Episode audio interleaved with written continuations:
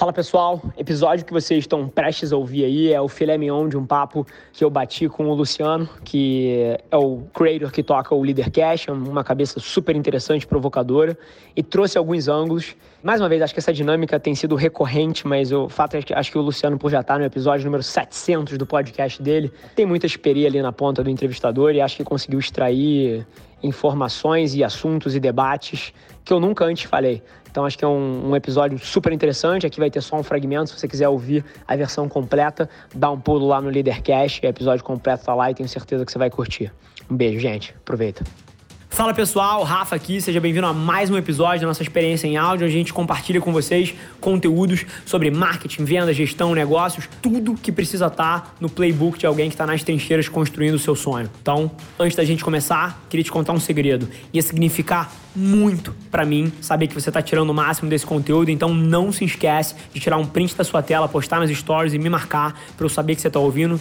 Quem já me mandou alguma mensagem, já me mandou algum direct, sabe que eu respondo pessoalmente todas as mensagens. E agora, sem enrolação, vamos para o episódio de hoje. Maiores erros da minha vida seguem os próximos anos, eu acho que foi justamente querer imitar a versão de outra pessoa. Uhum. Então, não falei do meu pai aqui até agora, mas o meu pai, mercado financeiro das antigas, trader mesmo, então gerindo portfólio de renda variável, e a minha mãe vice-presidente de banco. Cacete, admiro muito essas duas pessoas, o que, que eu quero ser? Alto executivo, Alto executivo de, de banco. Empresa, de banco. E aí, pô, fui seguir a versão de outra pessoa do que era a felicidade. Então, assim, internalizei aquela verdade, assim, passando os anos, entrei na faculdade, economia, etc.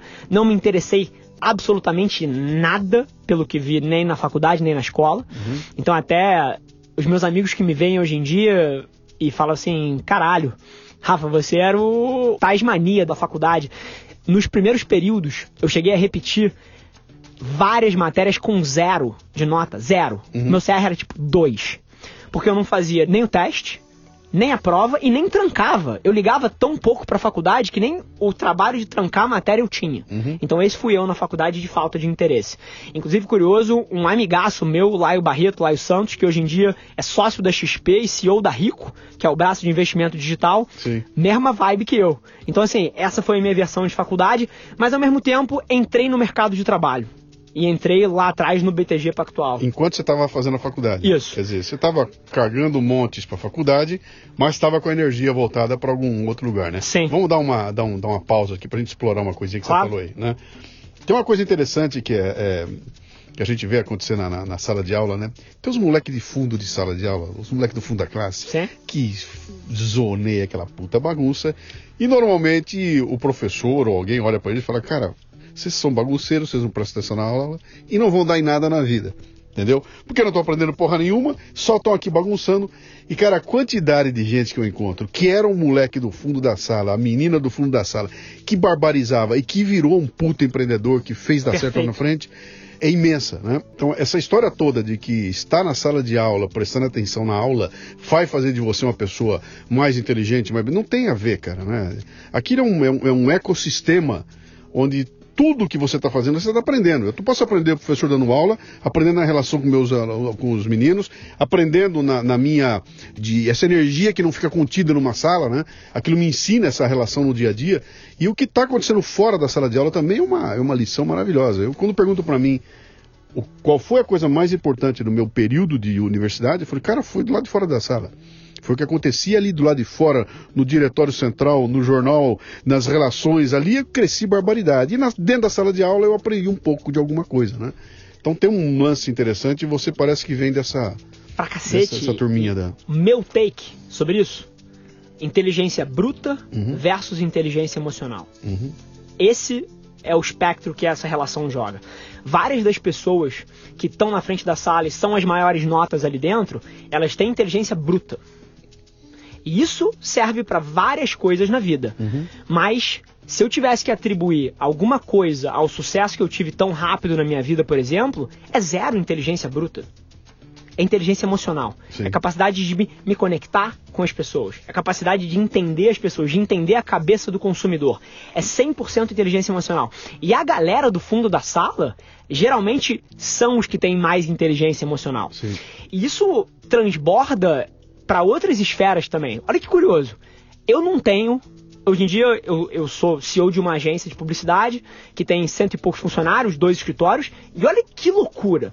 Eu não tenho a menor chance de ser contratado pela minha própria empresa. Uhum. A menor chance. Se eu fosse fazer uma prova escrita que a gente tem, sabe quantos erros ortográficos iam ser achados no meu texto? Uhum. 947. E eu não me orgulho disso, tá? Isso, Sim. isso é um fato. Sim. Eu não tenho formação específica no que eu tô praticando ali dentro. Uhum. Eu não tenho nem indo para a parte de dados e, e análise e coisas relacionadas a tech, que é um braço muito forte lá da agência. Eu não sei programar uma linha de código. Eu não tenho os skills de matemática avançada, de correlação, de regressão, de média, para conseguir encontrar tendências de mercado. Menor. Eu não tenho a menor chance de ser contratado pela minha empresa. Uhum. Mas eu consigo administrar ela. Olha que loucura. Não- Porque lá em é- cima da pirâmide é 100% sobre inteligência emocional. Você vai pra sala de aula, aprende e sai com ferramentas sem saber usá-las, né? E aí aparece um moleque do fundo da sala de aula e fala, bicho, peraí, eu não, eu não quero um martelo não, eu vou saber como é que usa isso e faz acontecer, né? E até somando para acho que fechar esse ponto, a gente entra num outro debate que para mim é uma conversa que precisa estar sendo tida, que é se o valor da faculdade num mundo aonde a informação é gratuita e difundida. Sim, Então assim, você consegue fazer, se você quiser fazer engenharia no MIT, sim, você faz no YouTube. sim. Você baixa os PDFs todos da biografia que eles usam e você assiste as aulas no YouTube porque o MIT disponibilizou. Então, num mundo onde a informação é commodity e o valor da faculdade está nesses relacionamentos e está de fato, tá na, no- de você poder fazer parte de movimentos de liderança e etc. Eu queria começar a desafiar as pessoas a pensarem que o próprio modelo da faculdade precisa ser repensado. Sim. Porque, sinceramente, é óbvio que a gente precisa fazer uma aspas aqui e tem profissões, e eu não vejo isso mudando no curto prazo, como medicina, advocacia, até engenharia, que você precisa de um CREA, você precisa de um CRM, você precisa de uma OAB. Sim. Mas 70% delas, eu, se tivesse 17, 18 anos hoje, estava buscando formas de aprender na internet e procurando formas de meter a mão na massa o mais rápido possível. Então, por exemplo, se eu quero ser um podcaster, se eu quero- quero ser um produtor de conteúdo, eu não vou para a faculdade de publicidade. Eu vou mandar um DM pro Luciano, falando assim, Luciano, sou fanzaço do seu trabalho, você tá nessa porra há 10 anos já. Cara, deixa eu trabalhar de graça pra você. De graça, eu faço o que você quiser. Só pra eu estar perto e poder aprender na- com a mão na massa exatamente como funciona esse mundo. E agora eu te digo: uma pessoa que fizer isso durante dois anos, versus alguém que foi pra faculdade e tá no metade da faculdade. Me responde com sinceridade: quem tá mais perto desse sonho? É claro que, eu, é claro Fim. que, o que tá na, é que tá, tá na prática, né? Fim. Tá- e, e tá se aproximando do- de onde está o conhecimento, né? Fim. né? É isso aí. Essa tua decisão de ir pro caminho contrário, o que, que, que te levou a ela? Você tem mais dinheiro ali, portanto eu posso crescer mais rápido, ser maior, etc e tal? Ou tem um outro desafio que me joga para um outro patamar? Qual foi essa decisão de buscar assim, essa encheção de saco, cara? Perfeito. E, e, by the way, concordo com 99,9% das coisas que você falou. Falando do nosso processo decisório lá na companhia, foi muito simples. Eu acredito profundamente que nos próximos cinco anos, hoje não, as pequenas e médias empresas vão ter uma compreensão suficiente do ambiente social, de estratégias de conteúdo e de como se portar na internet para criar demanda para os seus negócios e elas vão ter que ter isso in-house. Em que sentido? Isso é tão core, mas tão core de um negócio PME, dada a oportunidade e o alcance que você tem pelo baixo custo, que é- são as plataformas digitais, que as pessoas já estão percebendo e vão cada vez mais perceber que isso deveria ser a pauta número um do lado do desenvolvimento de produto e serviço de uma companhia. Então eu não acredito. Uma, uma pausa para quem está nos ouvindo aqui e não está familiarizado com essa história toda aqui. O Rafa não está falando de criar uma lojinha para vender os produtos que você fabrica na lojinha.